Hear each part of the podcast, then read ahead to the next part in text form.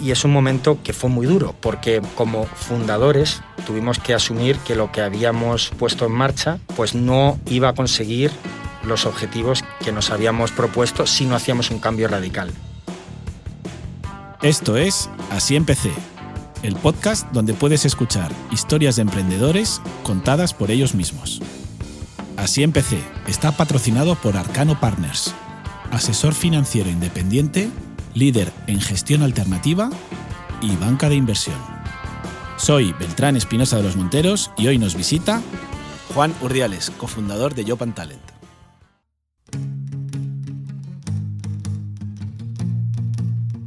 Juan Urdiales y Felipe Navío fundaron en 2009 una plataforma para encontrar empleo. Después de un crecimiento espectacular, pasaron momentos de dificultades que supieron superar. Hoy es una empresa camino de facturar mil millones de euros al año. Esta es la historia de Juan Urdiales y yo Talent. Juan, bienvenido. Muchas gracias, muchas gracias por invitarme. La verdad que es un placer estar aquí. El, placer es nuestro.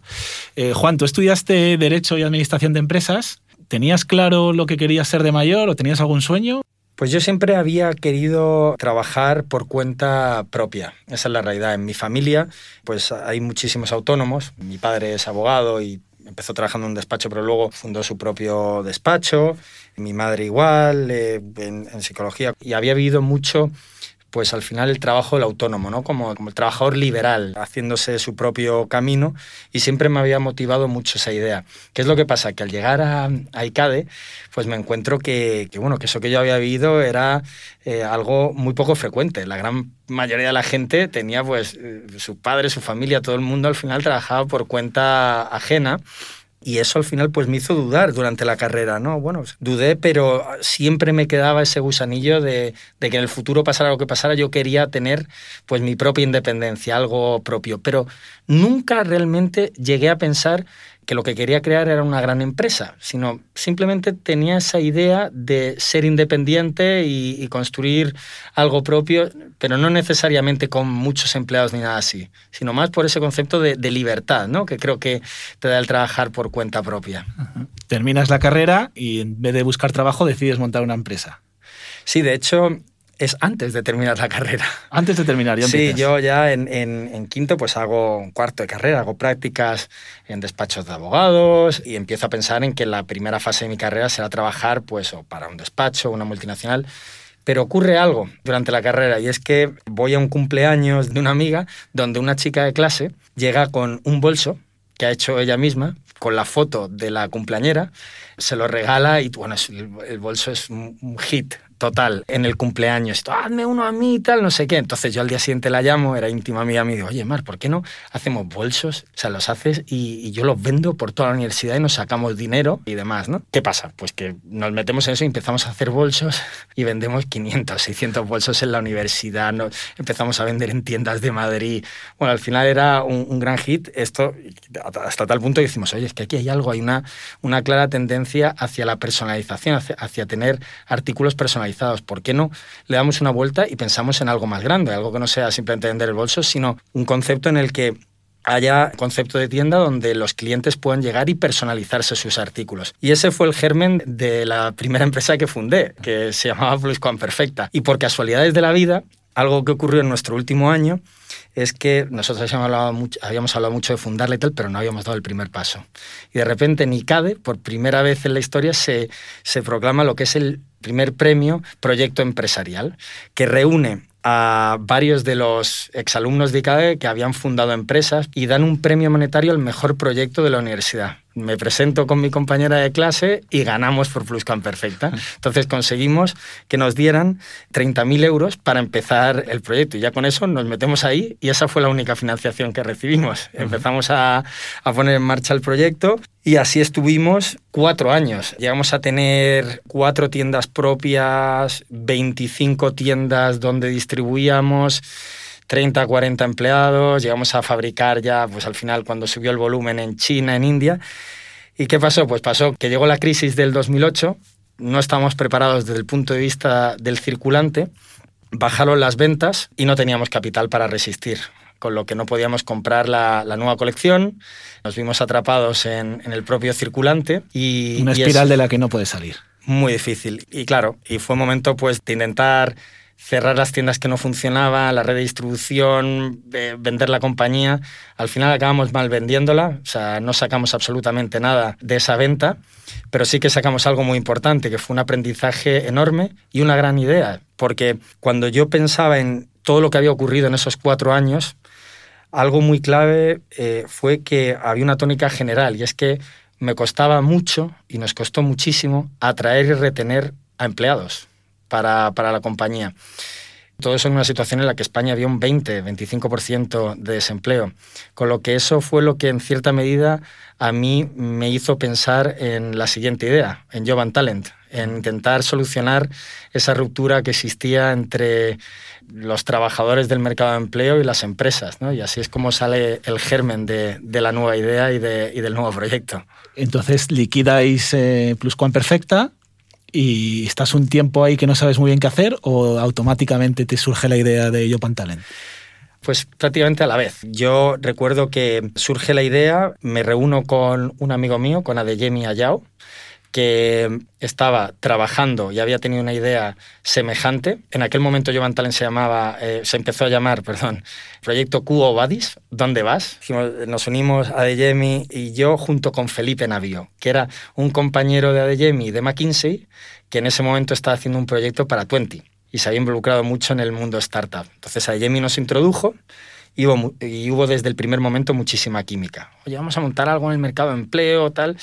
Y había muchas opciones podíamos montar algo pues enfocado al, mercado masivo y dijimos, mira, vamos a hacer una cosa, porque nuestra, nuestra visión es montar algo que realmente ayude a la gente y a, y a, las empresas a encontrarse, a conectar, pero la forma de montar esto tiene que ser empezando por un segmento. Entonces, un segmento que conocíamos muy bien eran los jóvenes los jóvenes eh, universitarios. Y eso fue lo que hicimos en un principio. Y así fue, fue como en el año 2009 ya cambiamos el nombre de Proyecto Cuobadis a Jovan Talent y comienza Jovan Talent. ¿Y cómo conseguís la financiación para lanzar la empresa? Pues aquí la verdad que nos ayudó mucho contar con Adeyemi. Adeyemi tenía muy buena reputación en ese momento por haber sido parte del equipo fundador de Twenty. Twenty en ese momento y todavía a día de hoy es uno de los proyectos más exitosos de, la historia, yo creo, de, del mundo de la tecnología de España. Ahora mismo, pues dices, un éxito de entre 60 a 100 millones no parece tanto, porque en aquel momento, o sea, el grado de adopción que tenía la plataforma, eh, lo que consiguieron varios chavales con 26, 28 años fue algo increíble. Entonces, el sello de Yemi, de, de ser parte de, de Jovan Talent al principio, nos ayudó muchísimo, a Felipe y a mí, para llegar a inversores y tener mucha credibilidad. Si bien es cierto que al final no fue fácil, porque en aquel momento, en el año 2008-2009, no había dinero en ningún lado. No había ningún inversor, había uno, que era Caviedes. Caviedes en aquel momento te venía con su mochila y su forma de, de, ver, que él toma la decisión directamente, te hacía su ritual de preguntas y era un sí o un no. Y para nosotros fue un no. Entonces, de repente, cuando Caviedes te decía que no, ya estabas de un día para otro la travesía por el desierto.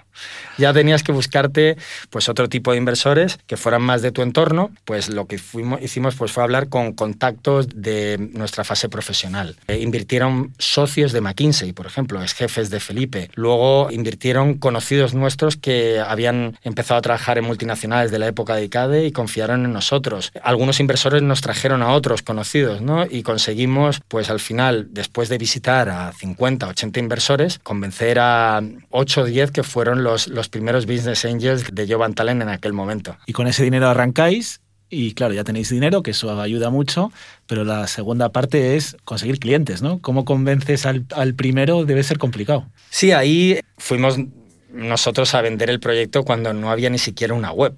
Entonces te plantabas delante de los clientes y les explicabas que iba a ser una plataforma muy novedosa para un colectivo muy determinado yo creo que es muy importante siempre tener un vertical muy bien definido.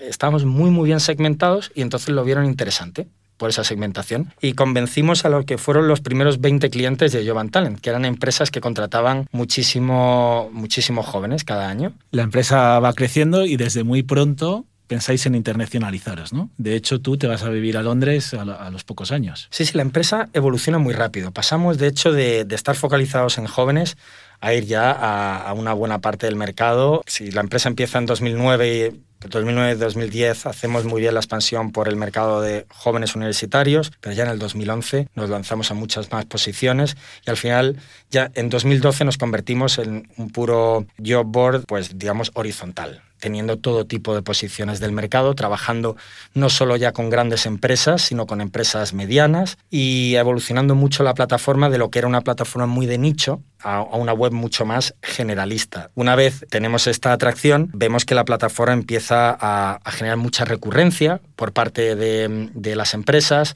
vemos que es útil es útil desde el punto de vista de tráfico. Empezamos a monetizar. No sé si en aquel año pues hacemos medio millón de euros en el 2012 de, facturación. Y eso nos invita a decir, bueno, vamos a expandirnos. Y nos lanzamos a, operar en el, en el mercado de Reino Unido. Y efectivamente... Y alguno se tenía que ir y te tocó a ti. Yo cogí la mochila, pues no tenía nada más que una mochila. y me fui, y me fui ahí a, Reino Unido a reclutar a nuestro country manager de allí y a montar un equipo para replicar lo que teníamos en España. Pero claro, me imagino que sería más difícil que en España, ¿no? Sería un entorno más competitivo, un país que no es el tuyo, todo sería más caro, ¿no? Efectivamente, ahí eh, al llegar a, Reino Unido pues nos encontramos con muchísimas dificultades. En España, al final de haber trabajado en un sitio u otro, pues tienes tu entorno, tu network, y es más fácil llegar a, por ejemplo, a, las empresas.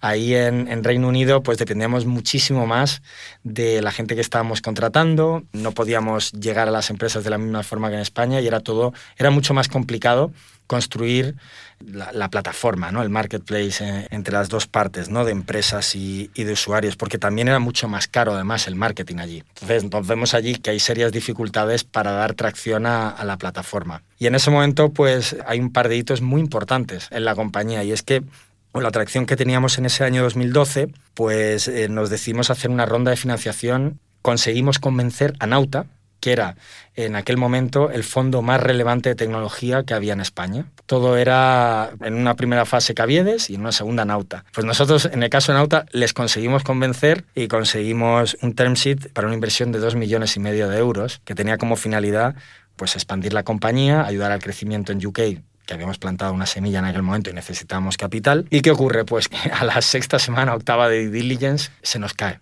se nos cae la inversión de Nauta. Es la primera vez que Nauta, de hecho, tira una inversión. En aquel momento. Se estará tirando de los pelos ahora mismo. Bueno, o sea, al final las decisiones son las que son. Y, claro, se nos cae y de repente nos vemos con tres meses de vida o dos meses, porque contábamos totalmente con la inversión. Nos habíamos confiado. Eh, durante esos dos o tres meses habíamos contratado más gente en Inglaterra y estábamos invirtiendo en marketing más en base al business plan que habíamos presentado. O sea, que os llevasteis un buen susto en ese momento. Sí, y en ese momento tuvimos que reaccionar muy rápidamente y presentar el proyecto a mucha gente. Entre ellos se lo presentamos a Kibo, que no existía todavía como fondo, pero que ya se habían reunido entre ellos, Aquilino, Javier y demás. Y claro, nos dijeron, ah, sí, nos gusta mucho, pero aquí no tenemos ningún fondo. y tuvimos la gran suerte de en ese momento haber estado hablando durante mucho tiempo y trabajando incluso con Félix Ruiz. En ese momento había vendido 20 y estaba invirtiendo de forma personal en diferentes proyectos. A él le gustaba mucho Jovan Talent por el crecimiento que, teníamos, también por el ángulo internacional, que él no lo había vivido en 20 y, lo veía muy atractivo. Y tuvimos la gran suerte de que Félix nos apoyó e invirtió en ese momento en la compañía para dar un balón de oxígeno de un año. Y con ese balón de oxígeno, pues todo empezó a, digamos, a evolucionar de, de, una forma más favorable, porque pues conseguimos suficiente liquidez pues, para poder seguir creciendo en, en Inglaterra y continuar en España la, la, expansión, y nos ayudó a llegar a, a un hito muy relevante, era que Equivo cerrara su fondo y que fuéramos su primera o segunda inversión, de hecho. Entonces ahí es cuando ya levantamos nuestra serie A con Kivo, invirtieron un millón de euros en, la compañía y bueno, constituimos lo que era el primer consejo de Jovan Talent formal, que era pues Felipe y yo, Félix y Aquilino y Javier de, de Kibo. En aquel momento la plataforma empezó a crecer muchísimo, o sea, pasamos de 100.000 usuarios a um, un millón, un millón y pico de usuarios en prácticamente un año. Y Félix Ruiz en ese contexto decide no solo ser inversor, sino unirse al equipo. Dice, oye, veo que aquí puedo unirme al equipo, eh, aportar mucho como manager y os propongo ser presidente ejecutivo de la compañía. Me involucro en el día a día, eh, me arremango como todos y vamos a intentar construir aquí una compañía de, de más de 100 millones de euros. Y en ese contexto, pues claro, para nosotros obviamente decimos que sí. Se une a la compañía el modelo, digamos, de, que, habíamos planteado de matching con ofertas de empleo y candidatos estaba funcionando sobre todo mucho a nivel de tráfico, de adopción. O sea, de miles y miles de, nuevos usuarios se unían cada día. Y en ese contexto, pues decimos hacer otra ronda para avanzar más rápido, para poder invertir más, especialmente en Reino Unido, pero también en España, contratar más gente, aumentar el equipo de tecnología. Y levantamos una ronda de 10 millones de euros. Y con esa ronda pues pasamos de lo que era una compañía de 30 personas a una compañía de 100 personas en apenas un año. La compañía va creciendo, va creciendo en facturación, va creciendo en empleados y hacia 2016 de repente empieza a surgir algún problemilla, ¿no? Efectivamente, ahí nosotros nos empezamos a enfocar, no diría únicamente, pero en gran medida en el tráfico. O sea, nos obsesionamos con decir esto tiene que ser grande, porque cuando esto lo utilicen millones y millones de usuarios y decenas de miles de empresas, será el momento de monetizar en serio. ¿no? Entonces, ¿y qué ocurre? Pues ocurre que pasamos pues, de ese millón de usuarios a 11 millones de usuarios en dos años. Y ocurre que pasamos pues, de unas 2.000 o 3.000 empresas a 120.000 empresas pymes, grandes, grandes empresas, de todo. Y todo esto en no solo dos países, sino que en cuatro países, porque hemos lanzado también México y Colombia. Entonces ahí nos vemos con una plantilla en 2015 de 180 trabajadores y con una facturación creciente, pero de repente vemos un tema muy relevante y es que empezamos a analizar en el modelo de monetización y vemos que hay, hay algo muy relevante y es que las empresas cada año siguen trabajando con nosotros, pero no invierten más en Jovan Talent. Y no solo eso, hay un grupo de empresas que nunca llegan ni siquiera a convertirse a empresas de pago. Y empezamos a ahondar, ¿no? Es decir, hacemos un ejercicio, yo creo, muy importante de humildad, ¿no? Que nosotros como compañía tenemos dos valores muy relevantes. Uno es la humildad y el otro la ambición, que parecen contrapuestos, pero que no lo son y funcionan muy bien juntos. Y ahí hacemos un ejercicio de, de humildad, ambición, decir, o sea, aquí está fallando algo y no vamos a poder construir la compañía que queremos construir si no lo arreglamos. Y ese algo era que nuestra propuesta de valor principal, que era el matching entre la oferta de empleo y el candidato, estaba rota. ¿Y por qué? Nosotros no éramos capaces de recabar todos los datos relevantes que se necesitan para casar una oferta de empleo con un candidato. ¿Por qué?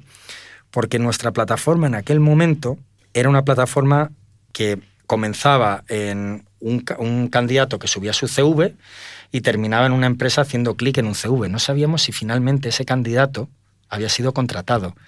Si se había sido contratado había durado tiempo en la empresa. Si había durado tiempo en la empresa y había sido eh, y había estado contento, qué tipo de contrato había tenido. O sea, nos perdíamos una grandísima parte de datos que son muy relevantes las empresas no veían un valor diferencial suficientemente grande, ni tampoco los candidatos realmente. ¿Éramos mejores que InfoJobs? Puede ser, algo mejor, pero no éramos suficientemente mejores como para quitarles y como para suplantar InfoJobs. Esa es la realidad. Y es cuando surge la idea de convertirnos en un marketplace totalmente transaccional y cambiar la compañía de lo que era una compañía de clasificados, un marketplace 1.0, a un managed marketplace, un marketplace totalmente transaccional. Es un momento clave de la compañía, ¿no?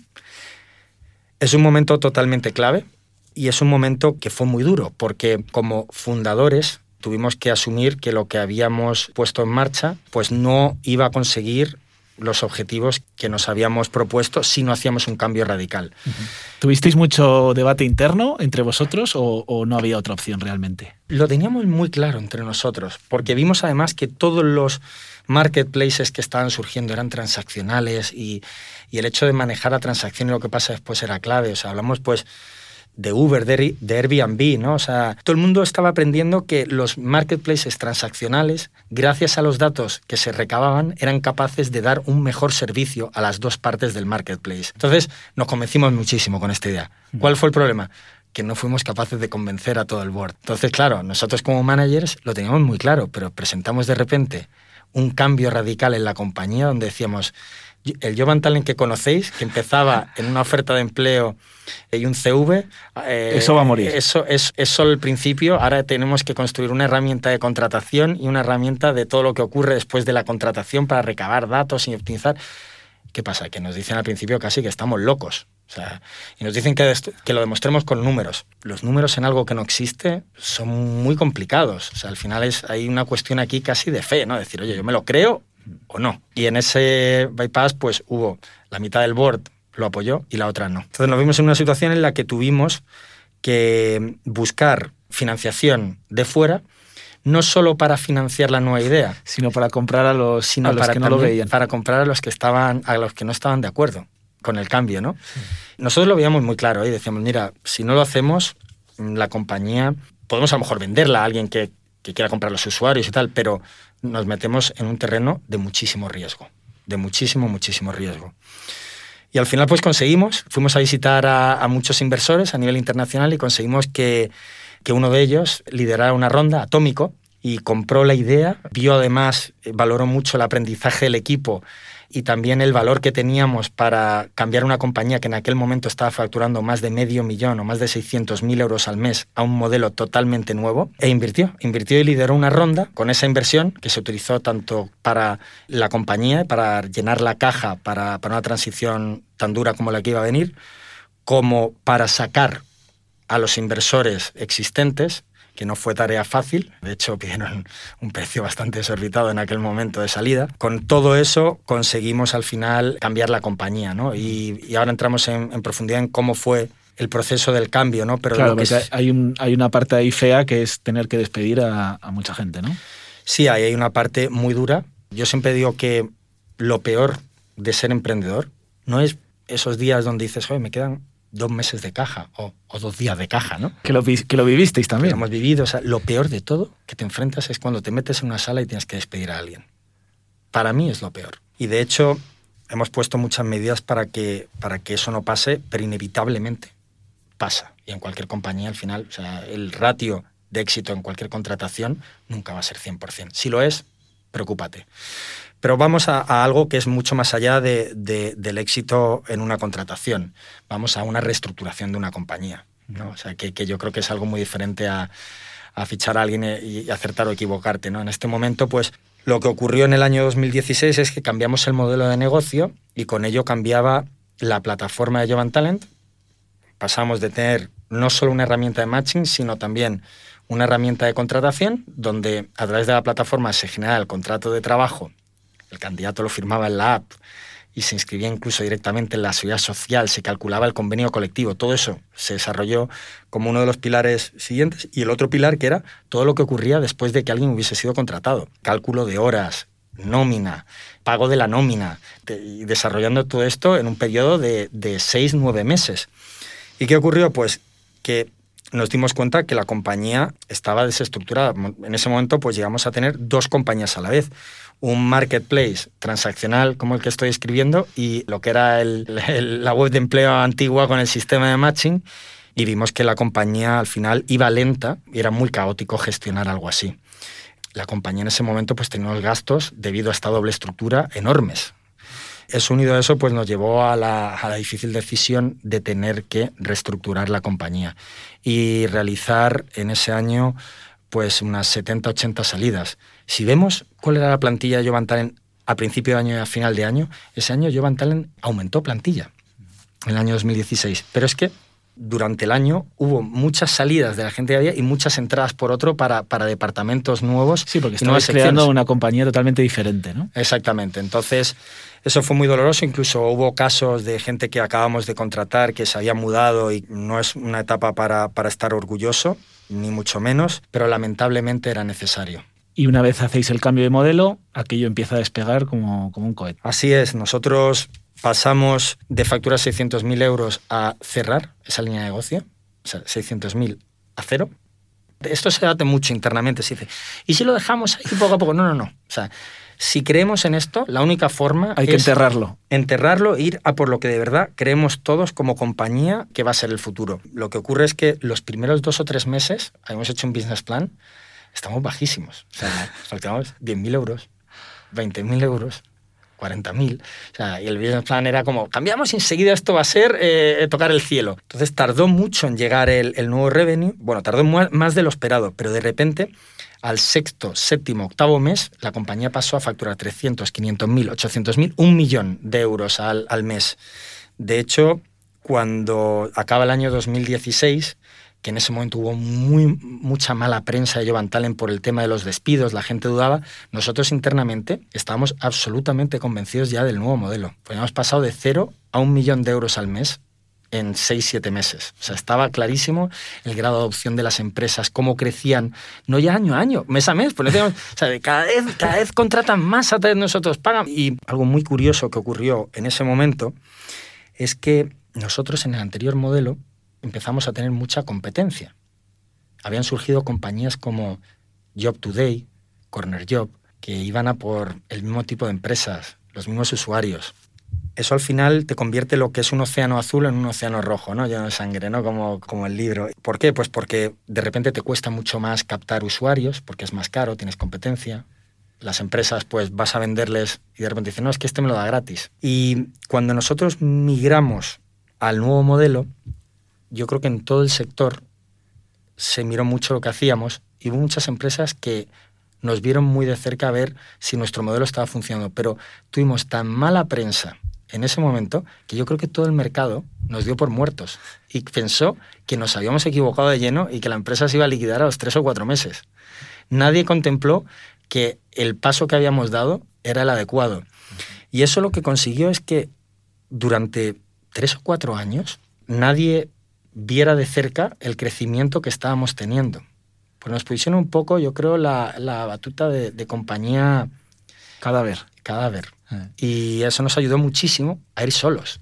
Y al final algo que, que, yo creo que muchos emprendedores, y eso es un aprendizaje que hemos tenido, no piensan es que debido a la vanidad que tienes como emprendedor, te encanta ensalzar lo que haces como empresa cuando eres muy pequeño. Y cuando eres muy pequeño todavía eres vulnerable.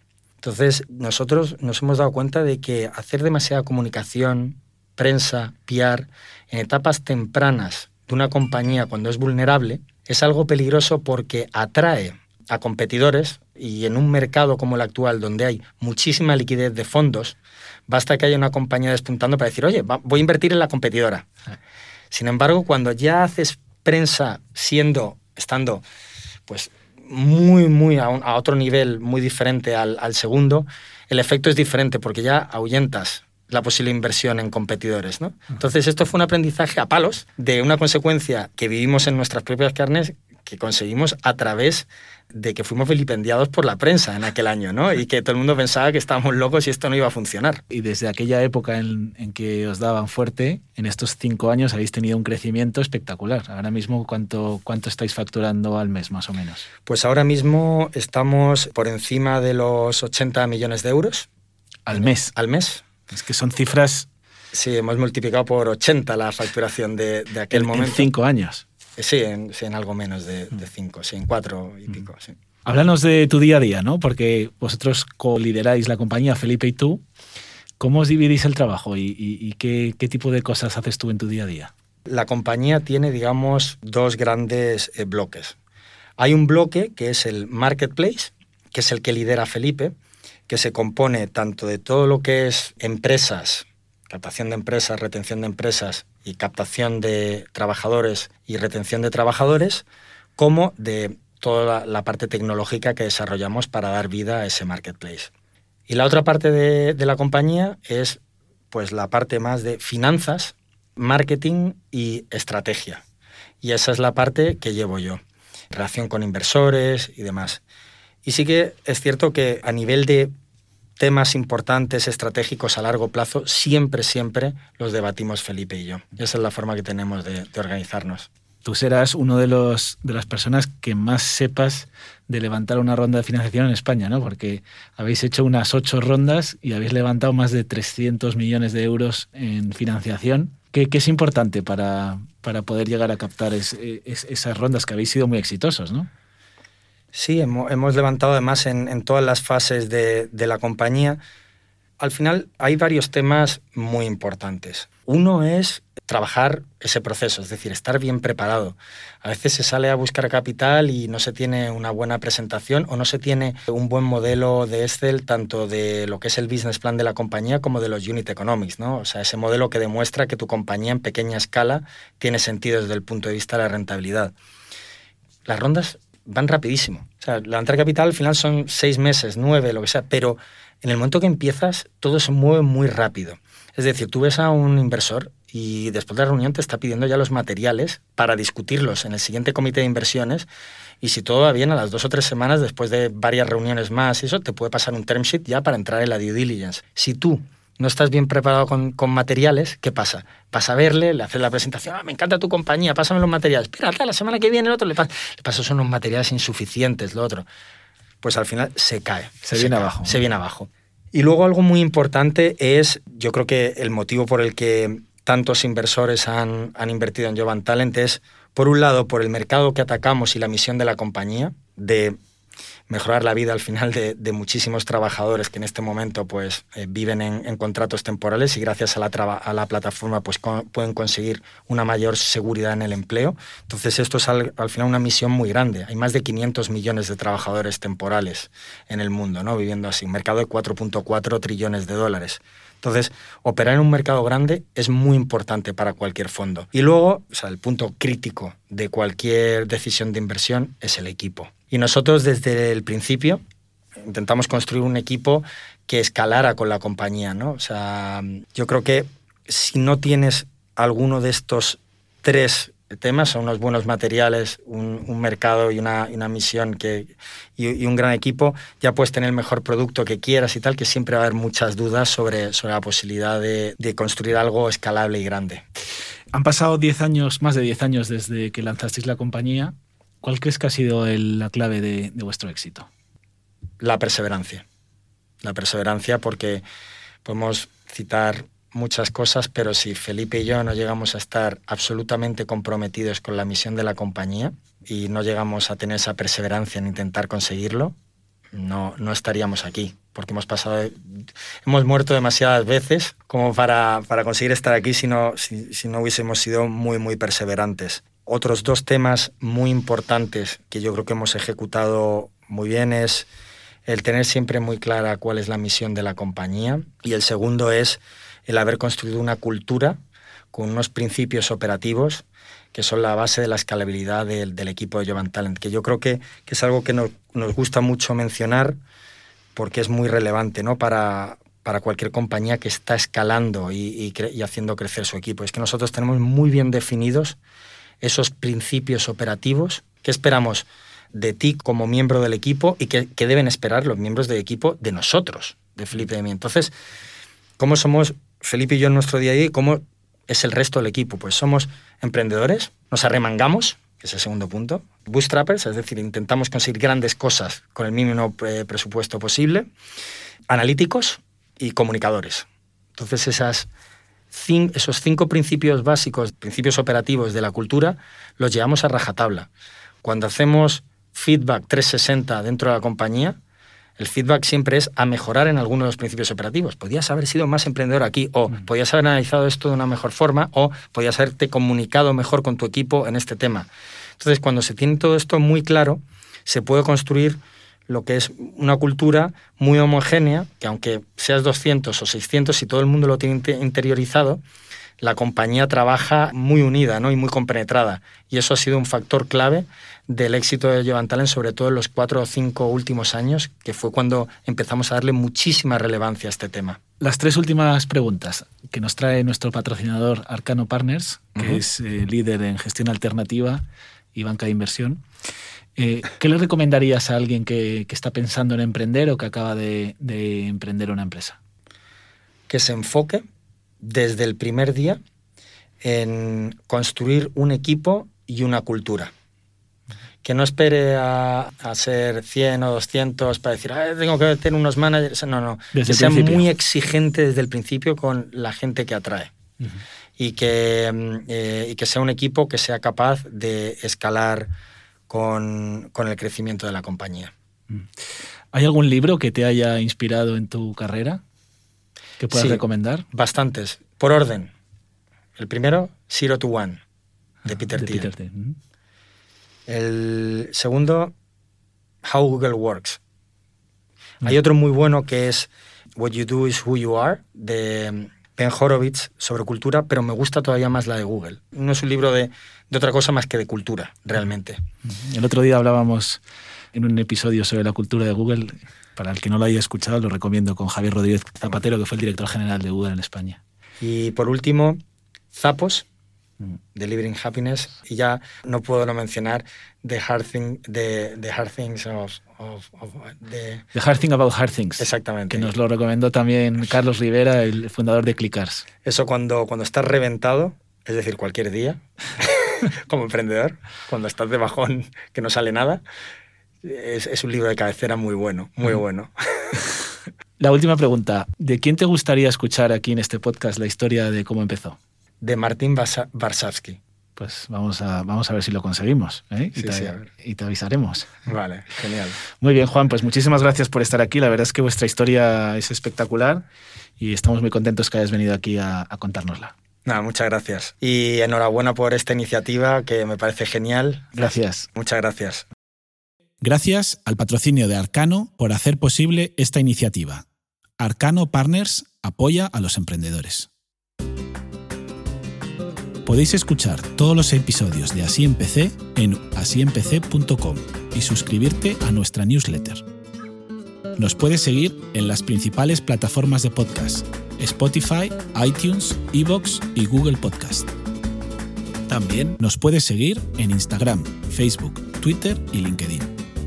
Si queréis contactarnos, nos puedes escribir a info@asiempecé.com. Gracias a Edgar Iván Espinoza, nuestro técnico, por conseguir el mejor sonido.